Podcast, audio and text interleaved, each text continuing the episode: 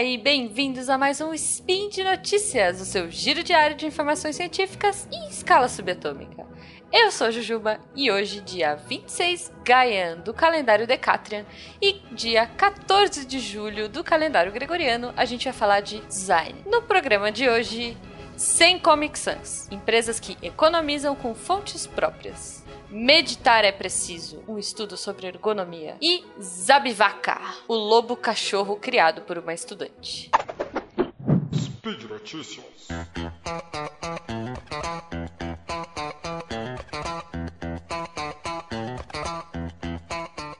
Gente, a primeira notícia que eu trouxe, na verdade, é um compilado de notícias que são algumas empresas que estão trocando fontes pagas por fontes próprias. Então, só esse ano a gente já viu o Itaú. O Itaú trocou a, a tipografia dele. O Netflix criou a Netflix Sans e a Globo. A Globo também criou, eu não lembro agora o nome da, da fonte da Globo.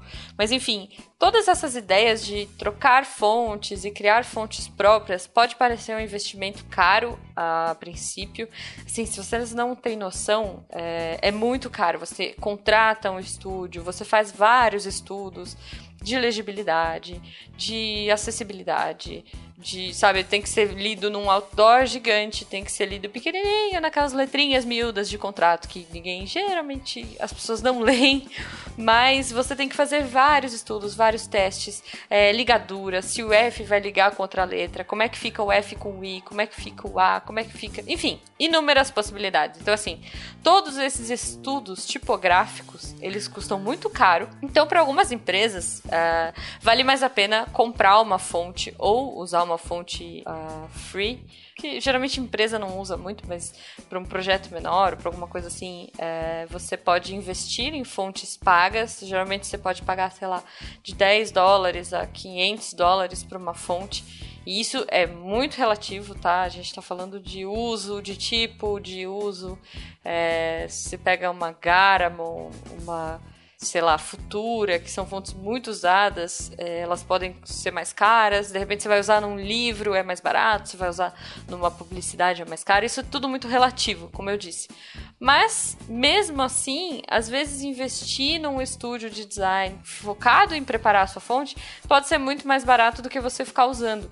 Imagino uh, o Itaú, a própria Netflix, a Globo, cara, o quanto eles não deviam gastar, assim, tipo, o quanto não vai ser essa economia em, em, fonte, porque parece uma coisa que a gente nem presta atenção direito, mas os caras têm que ter tudo certinho, tudo pago, tudo bonitinho, senão dá ruim, né, galera? Olha, só para vocês terem uma ideia, o Itaú, ele usava uma fonte que chama Myriad. Se você for aí no seu, no seu Word, você vai ver, é uma fonte super padrão. E eles usavam, inclusive, é, sei lá, em apresentações internas, comunicação interna, comunicação externa, informativo, material institucional, eles usavam essa miríade para tudo. E só com essa troca de fonte, isso vai economizar, pasmem, alguns milhões de licenças. Eu usaria Comic Sans, né? Mas, enfim, fica aí. É, eu vou colocar os links aí no post para vocês darem uma olhadinha nas fontes novas do Itaú, do Netflix e da Globo, se eu achar o link. Eu ponho aí.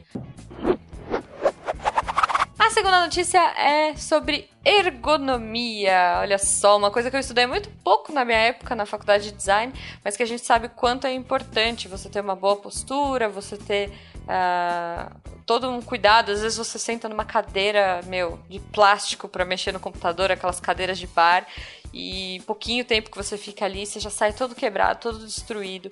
É, ergonomia é um estudo muito legal. Eu acho que o design é uma das partes mais fascinantes do design para mim, que é você pensar em como deixar a pessoa mais confortável para ela poder ficar, porque às vezes a gente trabalha sentado, a gente usa o mouse, usa o computador e às vezes é um pouquinho errado, um pouco que você fica torto ou que a altura do computador ou que a altura do monitor não tá legal, isso pode trazer vários problemas para você no futuro. Então, pensar em ergonomia é muito importante se você é designer e se você quer entrar nessa área, parabéns e muito obrigado desde já. Mas o que eu trouxe hoje, é, já que sou miçangueira de carteirinha, é, eu achei um negócio muito legal que foi um, um é, um, uma cadeira, tipo um assento para meditação. Olha só que maluco. Ele ganhou, esse produto ganhou um, um, foi um dos vencedores de um prêmio de design desse ano, de 2018. E, cara, é tipo um buffzinho, sei lá, vocês vão ver aí no post, mas ele é tipo um puff que você senta, porque geralmente as pessoas que fazem meditação, as pessoas que sentam para meditar, e, eu, e aqui eu tô falando de meditação zen, tá, galera? Não, não pensem em outros tipos. sei lá, ir ao banheiro ou qualquer coisa assim. É, enfim, mas as pessoas que sentam para meditar, geralmente elas fazem aquela posição de lótus, né? Que é, ou vulgo perninha de índio, que é você sentar com as pernas cruzadas. E esse banquinho, esse assento, poltrona, sei lá, que é, o designer Gal Fenglin desenvolveu, chama Gal Fenglin's Meditation Seat, e ele é um banquinho que tem uns buraquinhos. Então você senta na posição de perninha cruzada e você encaixa a sua perna dentro desse, desses buraquinhos, assim. Parece extremamente confortável. Eu tô, tipo, meu, maluca pra, pra provar um negócio desses, porque eu sou uma pessoa que adora trabalhar no chão. Eu não gosto de ficar na cadeira, eu não gosto de, de sentar. Eu tenho uma bancada no meu escritório, mas eu prefiro sentar no chão para fazer as coisas. Então eu fiquei bem curiosa para provar e enfim, experimentar isso daí. Não sei se um dia vai chegar aqui no Brasil, mas dê uma olhada aí no post porque é bem interessante. E a terceira notícia que eu trouxe, caramba, hoje é dia 14, o que significa que a Copa acaba amanhã. Eu estou gravando isso com uma certa antecedência, então eu não sei os resultados. Hoje, por exemplo, é, foi o último dia das oitavas de finais que eu estou acompanhando. O Brasil vai jogar na sexta-feira. Então eu não faço ideia ainda de que, resultado que vai ter amanhã, mas estamos nos despedindo da Copa. Uh, eu adoro Copa do Mundo, não sei vocês. Mas enfim, estamos nos despedindo da Copa e também do mascotinho da Copa. Olha só, o lobinho Zabivaca. Sim, ele é um lobo com nome de. Enfim. O Zabivaca, vejam vocês, foi um personagem criado em 2016 pela estudante Ekaterina Bocharova. Ela era uma aluna de design gráfico e estudava na Sibéria. Então ela criou esse o, o lobinho, né, o Zabivaca, é, que uma tradução livre aí, segundo o post que eu peguei, significa pequeno goleador, olha só que foi inspirado em lobos, sim, mas com as orelhas do cachorro da Ekaterina, que é o Tyson. o Zabivaca, esse lobinho, que em tradução livre o nome dele significa pequeno goleador, ele foi criado em 2016 pela estudante Ekaterina Bocharova, quando ela era uma aluna de design gráfico em uma universidade na Sibéria.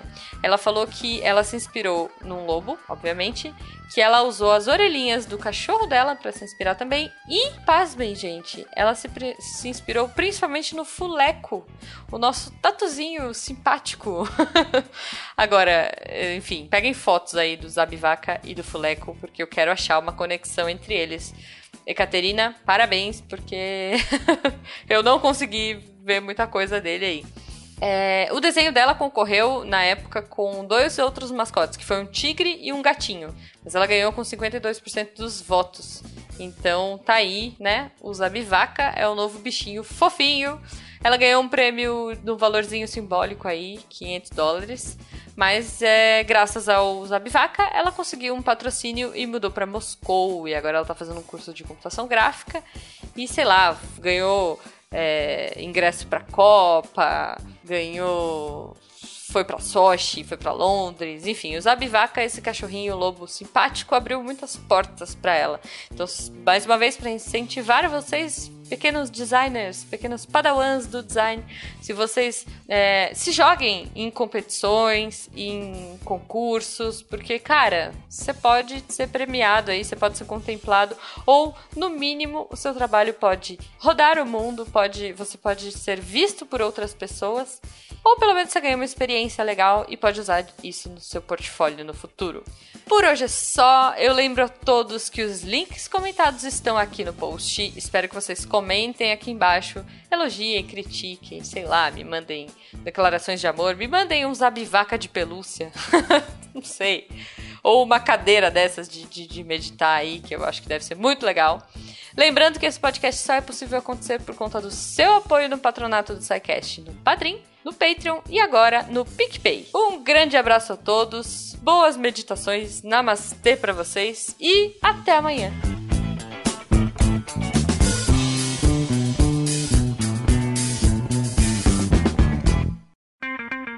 Edição por Felipe Reis.